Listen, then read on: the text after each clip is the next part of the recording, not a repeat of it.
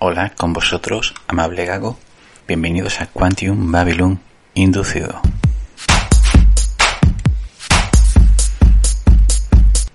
El programa de hoy vamos a hablar sobre el documental película Distrito 9.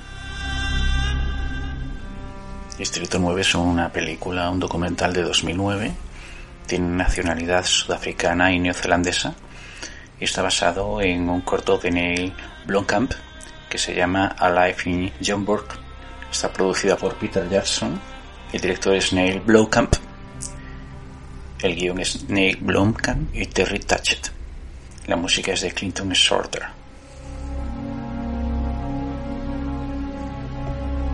Este falso documental nos dice que en 1982 una nave alienígena llega a Johannesburgo y ahí se encuentran unos extraterrestres que están desnutridos totalmente.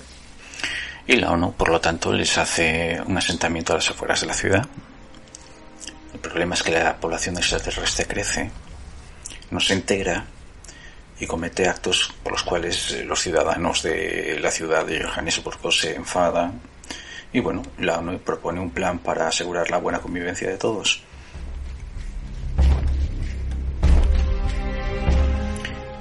Que esta historia tenga una forma documental es una buena idea, muy buena idea, porque nos acerca a lo que se nos está contando y nos muestra de una forma mucho más directa los problemas burocráticos, sociales y logísticos que eh, se nos narran. Tradicionalmente se considera que esta es una obra que habla sobre todo del tema del racismo y del odio de la sociedad dominantes y las etnias minoritarias. Personalmente no creo que el racismo sea la palabra más adecuada en el sentido de que mm, es una historia que yo la encuadraría más con el rechazo y los problemas que dan los refugiados de guerra en unos campos de concentración, etcétera, porque muchas veces un país tiene refugiados de otro país y son mismo de la misma religión, de la misma raza de piel, etcétera. Entonces, eh, en estos casos también se dan estas circunstancias. Y entonces ya no es tanto racismo, sino es tanto alguien que está aquí y me estorba. En la historia de la humanidad hemos tenido algún problema de estos con los campos de concentración. Más que nada porque cuando los asentamientos han sido largos, al final eh, muchas veces los países dominantes o los que son los países de acogida tenían un problema social. Y a veces se daba la circunstancia de estos campos que estaban en zona de, de nadie, digámoslo así, en, imaginaros una guerra entre dos países y que hay un campo de refugiados un poco en el medio y que están en tierra de nadie, en tierra de absolutamente nadie. No hay ni país de acogida ni nada. Y el problema es gordo. Es gordo para todos. Para ellos y para los países que están cerca. Por eso decía, ya no es cuestión de raza, sino es cuestión de convivencia o no sé. Pero no tiene que ver el color de la piel. Dos cosas que me han gustado mucho de esta película. La primera de las cosas que me ha gustado es que es una nave alienígena que por primera vez en mucho tiempo no va a Estados Unidos. Va a África, o sea, a África. Se va a Johannesburgo, a una ciudad perdida en este planeta Tierra. ¿Se va ahí? Bueno, pues sí. Y la verdad, para mí es un acierto, es algo bonito. Sinceramente, porque yo si fuera un alien y quisiera invadir, pero primero quisiera mandar una nave de, reconocimiento, no me iría a Estados Unidos. Yo me iría a uno de los países o a una región de este mundo en la cual pudiera encontrarme a humanos para saber sus debilidades y que hubiese la suficiente poca tecnología como para pasar desapercibido. No me a una de las ciudades más importantes del mundo como puede ser New York, que sí, que allí hay muchos habitantes, sí, pero también hay muchas cámaras, por no decir radares y otras cosas. Y la segunda cosa que me gusta es que aquí pone como las gentes odiadas, digámoslo así, al, al aliens directamente. Lo bueno de que ponga aliens es que no habla de nadie, habla de todos, me explico. Una persona va a ir al cine y al salir del cine, si fuese una historia que hablase sobre blancos, negros, amarillos, o sea, que hablase de lo que es el problema social por la cuestión de la piel uno podría salir del cine y decir yo soy mejor que el otro que está en la butaca 7. O el de la butaca 7 decir yo soy mejor del otro que está en la butaca número 40. No, no, no. Aquí vas a salir del cine y vas a estar igual en la butaca 1, en la butaca 2, la butaca 3, la butaca 4 o en la que sea. ¿Por qué? Porque todos somos humanos y aquí nos habla los humanos por igual.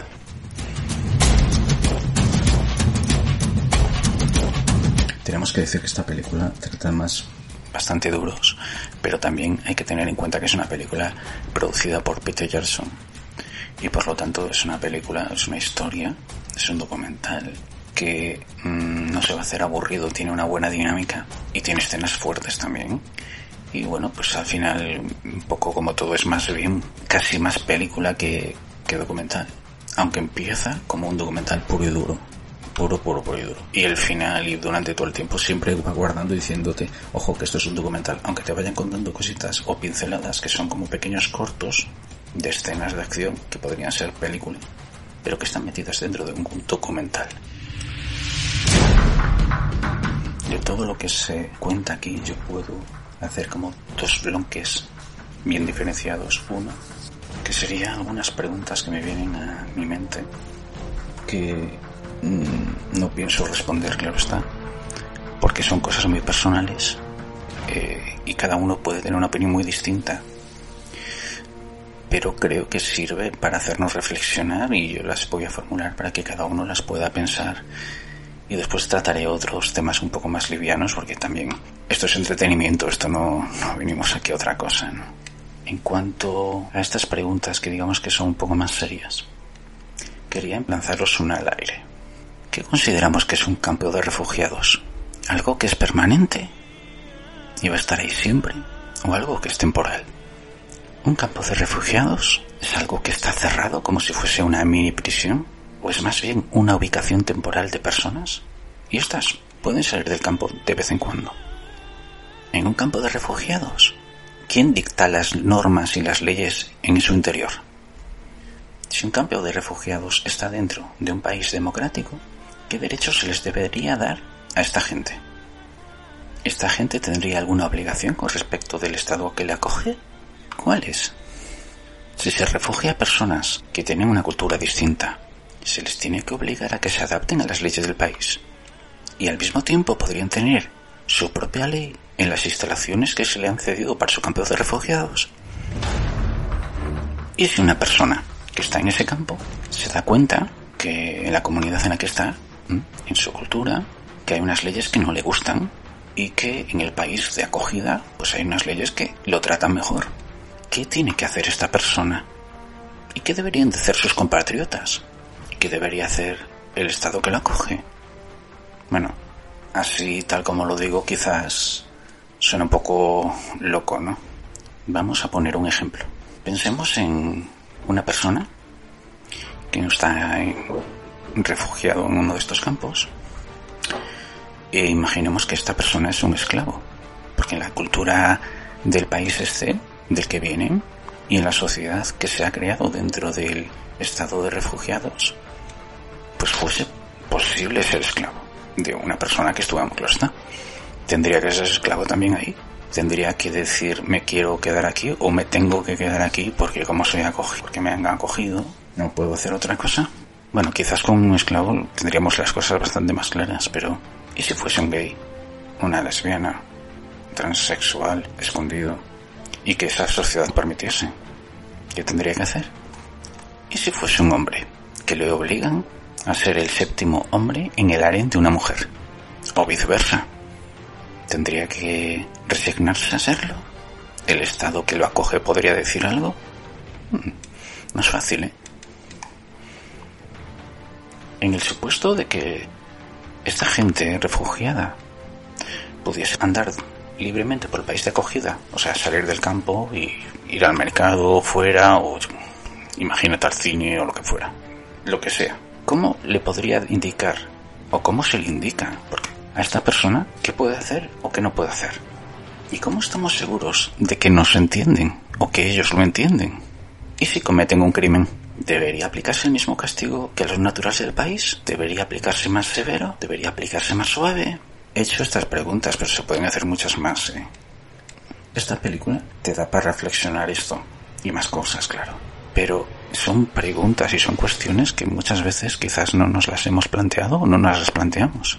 Por lo menos desde las dos ópticas. Lo bueno es que con esta película, al ser aliens, no hay problema. Te las puedes hacer.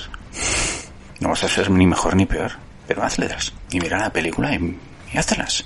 Y no me respondas. No me interesa. Reflexionar para ser mejores.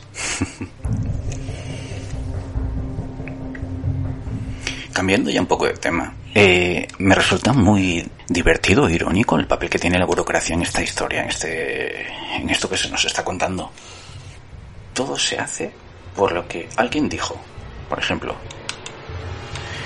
eh, como en la burocracia de toda la vida, un presidente, un ministro, eh, persona de autoridad que le cuadre. Se le ocurre cómo tienen que ser las cosas, las comunica, todo el mundo tiene, sabe lo que tiene que hacer y no importa si es efectivo o no, la gente lo hace. Los funcionarios lo hacen, los militares lo hacen. El funcionario más bajo, entre comillas más bajo, también lo hace. Aunque sea una locura, que sea una tontería, aunque sea decir, pero me estáis haciendo, estoy haciendo el subnormal. Bueno, no importa. en esta historia lo es divertido esa parte. También es una historia que nos habla de la desconfianza mutua. Vemos que las dos partes lo han hecho mal no han compartido, no hubo feedback, no hubo nada. Y ya no solo es por cuestión del idioma, que tenían idiomas distintos, sino que no les interesa compartir nada. Y eso es triste, porque al final los dos bandos, o las dos etnias, o las dos razas, o llamémosle como nos dé la gana, pero las dos secciones no han evolucionado a ser mejores, sino que se han quedado o estancadas o involucionado no han querido dar el paso de ser algo más juntos. Y ahí es una pena. Por lo menos en la Tierra nos pasa siempre. Tenemos aquí el, tema de lo que es el poder armamentístico y querer siempre los bienes más preciados y no importa muy bien si lo puedes usar o no, o es más puedes tener y a veces pasa de tener las armas más grandes del mundo, aunque estén caducadas, aunque no le hagas revisiones, aunque pero las tienes, las tienes porque aunque sean sirven como amenaza. No sé muy bien por qué, pero esa parte de querer armarnos por miedo la tenemos siempre. Nos habla de los escrúpulos de la ciencia y de que a veces determinados científicos no tienen escrúpulos ninguno. Si quieres conseguir algo de conocimiento, haz lo que te dé la gana, pero consíguelo. Para finalizar, me gustaría decir que este, sin duda, es un documental serio, aunque parezca que no, es un documental serio, que por las imágenes que a veces muestran, quizás no es un documental que le puede gustar a todas las personas, pero lo que nos narra en este documental es algo digno de ser visto y de ser oído. Pues hasta aquí hemos llegado hoy. Gracias por haberme soportado por esta película, este documental que ha sido un poco más tedioso que otras veces. Espero que os haya gustado lo que hemos hablado y reflexionado juntos y si os gusta pensar un poco, os recomiendo que lo volváis a ver o que lo veáis. Muchas gracias por estar ahí y compartir con nosotros este programa. Y como siempre os vemos aquí en Quantum Babylon Inducido.